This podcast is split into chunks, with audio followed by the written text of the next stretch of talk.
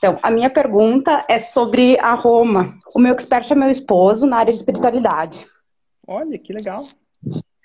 Então, ele é teólogo e nós estamos com bastante dificuldade pela questão da abrangência, de ser alguma uma coisa muito. atingir muita gente, ser uh, a Roma ser superficial, assim, o objetivo. Uhum. Né? A gente ontem chegou numa Roma que, gente, que eu ainda tenho um pouco de dúvida se ela é correta, né? Porque ela não é mensurável. Certo. Gente... Nem, nem tudo deve ser mensurável, mas deve ser procurar ser mensurável. Tem algumas paradas que não são mensuráveis, né?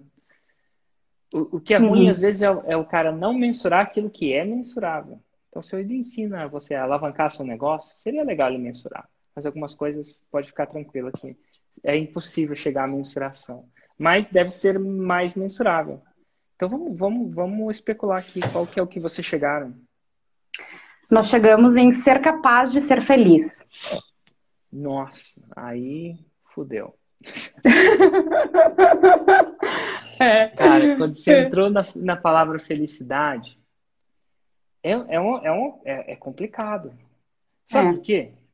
Eu vou te falar por quê. A felicidade, ela é tão intransi, intransiente, isso é, ela tão impermanente. Eu posso estar... Tá, engraçado, eu posso estar tá feliz agora, falando aqui com você, e das cinco minutos depois posso perder minha felicidade completamente. É engraçado, né? Que Sim. a, gente, a, a, Inclusive... a felicidade é uma parada tão interior. É justamente isso que ele ensina. E ele ensina o quê? O cara ser feliz para sempre? Não, justamente é, é, é, isso que ele ensina, que felicidade não precisa ser um estado de êxtase e não precisa ser um estado constante, né? É justamente tu pode ter muita felicidade em um momento Uh, agora, por exemplo, eu falando contigo, eu estou muito feliz, né? E daqui a 10 minutos eu já não estou mais. Então, é justamente Mas... isso que procura fazer o avatar entender, né? Mas vamos pensar comigo, se isso que se, a gente, se essa especulação nossa, né, essa especulação intelectual nossa, é verdade, para que, que ele precisa do curso? Para que, que ele precisa do curso? É, porque por que, ele não consegue muitas vezes perceber isso? Porque falta autoconhecimento, né? O veículo dele é autoconhecimento. Não sei. Se eu falar para ele, ele, ele, se eu falar com ele cinco minutos, ele vai perceber que às vezes ele tá feliz, ele não tá feliz. Não, eu tô só especulando para ajudar. Uhum. Faz sentido? Eu vou falar Entendi. assim, aí ele vai sacar. Quando às vezes eu tô comendo, eu tô feliz. Às vezes quando eu tô... Sim. Então, que, como é que eu vou saber e aí é, é uma pergunta especulativa mesmo. Que um aluno seu teve sucesso e outro aluno seu ainda não teve. Que o meu fica mais fácil. Ele chegou no 6 e 7, não chegou. No seu, como é que eu vou saber em uma frase que o seu, um aluno teve sucesso e outro não? Como é que eu vou distinguir? Porque se ele chegar e escrever um testemunho eu estou feliz, eu sei que daqui a cinco minutos pode ser no seu caso. Então, que, é, que, que, é, eu, na verdade... que, que eu vou querer ouvir da boca dele? Uh, então, que ele conseguiu perdoar os pais, que ele, cons que, ele consegue ah, conviver. Peraí, segura um pouquinho. Perdoar os pais é, é mensurável. Ele quer aprender a perdoar os pais? Quer, quer aprender a perdoar os pais ou os. Então, cria um curso de perdão. Uhum. Pois então, é, foi uma das coisas que a se gente. Se ele aprender considerou... a perdoar, se ele aprender a perdoar, ele vai ser feliz? Sim. Imagina, Ou não, então... necessariamente, né? Mas uh, vai ajudar. A gente estava entendendo o perdão como veículo. O seu marido já dá curso? Uh, sim, tá aqui. Acho Olá, que... tudo bom? A gente fez um lançamento semente ele está gravando o curso.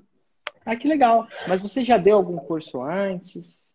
Só para eu saber. Uh, eu acho que eu vou te, um eu vou te passar o fone para ele, pode ser. Ah, claro, sem uh, problema. Tá Vocês já deram algum curso Agora antes? Eu tô ouvindo. Opa! Uh, curso antes no físico, não. Ele não. é. A profissão dele é celebrante de casamentos. Ah, que massa, né? Aí é bom. É felicidade total no casamento, né? Casamento é, é uma é uma expressão de quanto a felicidade é impermanente, né? Ele não escutou mais. Mas enfim, eu não sei se um curso de felicidade ia ser um. É, é, talvez seja muito. talvez seja muito genérico. Talvez. É, felicidade. Oi, vou falar agora. Tudo bom? Bom, Fábio. A felicidade não, até porque não é o, foco não é somente felicidade, né? O, só para tu entender, eu sou teólogo, mas eu me formei teologia 15 anos atrás por uma questão de paixão pelo assunto. Claro. Eu nunca tive a intenção de trabalhar profissionalmente isso aí. Eu sempre, eu, eu palestrei, uh, eu palestro há mais de 20 anos de forma voluntária em eventos de espiritualidade. Tá? Deixa eu te falar uma coisa, então. Deixa, posso te perguntar uma coisa? Pode, claro. A sua palestra mais mais bem recebida, né? Você deve ter várias palestras, mas qual que é?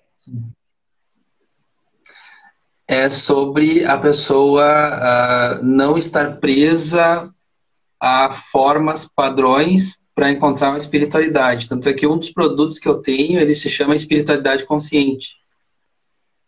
Então, que é uma espiritualidade religioso.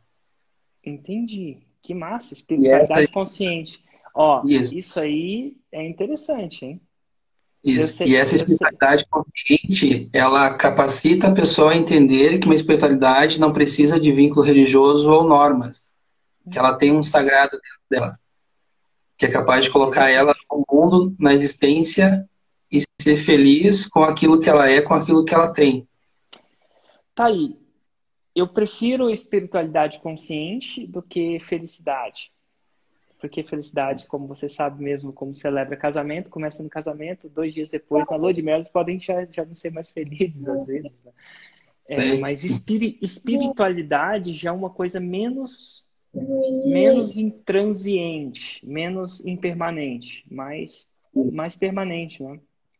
Um cara, tem uma um cara tem uma espiritualidade forte ou fraca, isso dá para dá para pensar. O cara tem uma felicidade forte ou fraca, eu já não sei.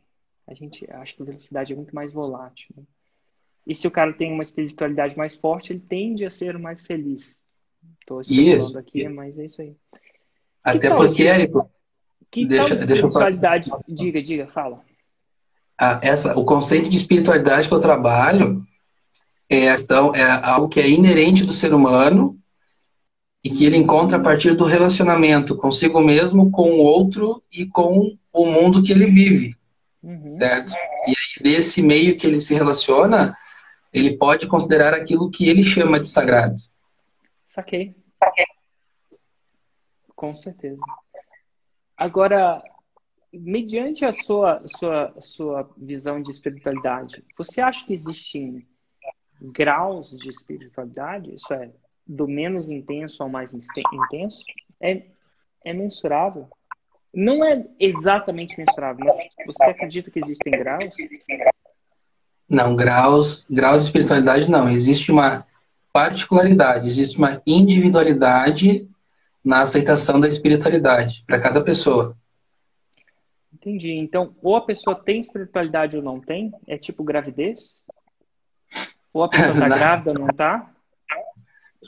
Não, não, pelo, pelo contrário. A, a espiritualidade, ela sendo algo inerente do ser humano, né, é aquela essência, vamos resumir assim, ó, tu tem uma essência dentro de ti que te diz que não é só isso que tu vive.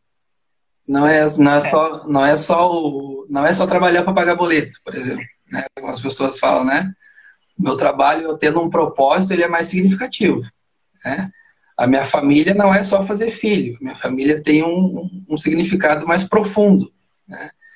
Então, a, a, espiritualidade ela, ela é muito mais global do que a questão religiosa, ritualística, ou tu estar tá vinculado a uma instituição.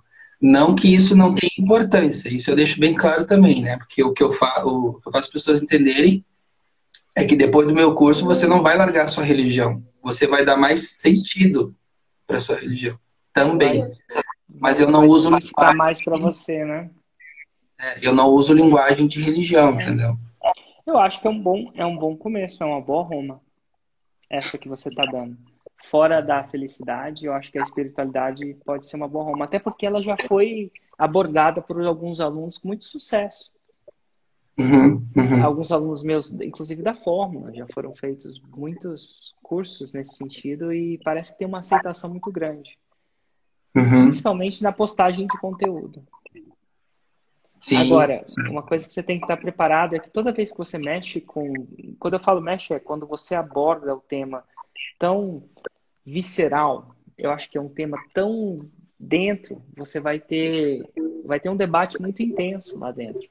Então você vai ter que estar preparado para debater nesse sentido. O que eu quero dizer é que você não, é, temas como espiritualidade, eles vão tender a ter muita gente muito hater, muito comentário negativo. Porque quando uhum. você fala de espiritualidade, vai soar para algumas pessoas, mas tem um sentimento muito negativo para outras. Então você tem que estar preparado para lidar com isso. Sim, sim, sim. sim. Se, isso não for, se, se isso não for uma coisa que te afeta muito, e, e para mim não é. Eu costumo dizer que uma estratégia baseada na verdade é sempre poderosa. Uma vez que eu vejo uma verdade para mim, não quer dizer que seja uma verdade para o mundo, mas uma verdade para mim, eu tô super tranquilo em relação a isso. Então, hater não passa, passa batido assim, meu. Entendeu?